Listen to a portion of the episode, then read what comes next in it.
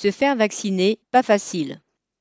À la Pitié-Salpêtrière, un peu plus de la moitié du personnel a reçu une première dose de vaccin, comme dans les autres hôpitaux parisiens, avant que l'arrêt de l'AstraZeneca ralentisse la vaccination. Du coup, les plus jeunes ne sont presque pas vaccinés car il n'y a pas assez de doses de Pfizer pour compenser. De plus, la multiplication des clusters dans les services retarde de six mois la vaccination de ceux qui ont été contaminés à cette occasion.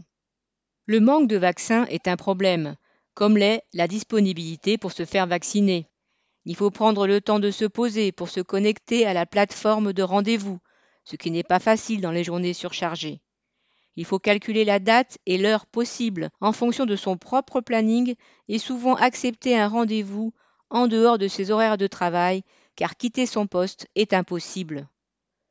Ce qui a bien fonctionné, ce sont les équipes mobiles de vaccination pour les équipes de nuit et quelques rares fois pour ceux de journée. Mais cela demande des moyens humains que les directions n'ont absolument pas mis en place. Il aura été plus facile d'accuser le personnel soignant d'être réticent à la vaccination.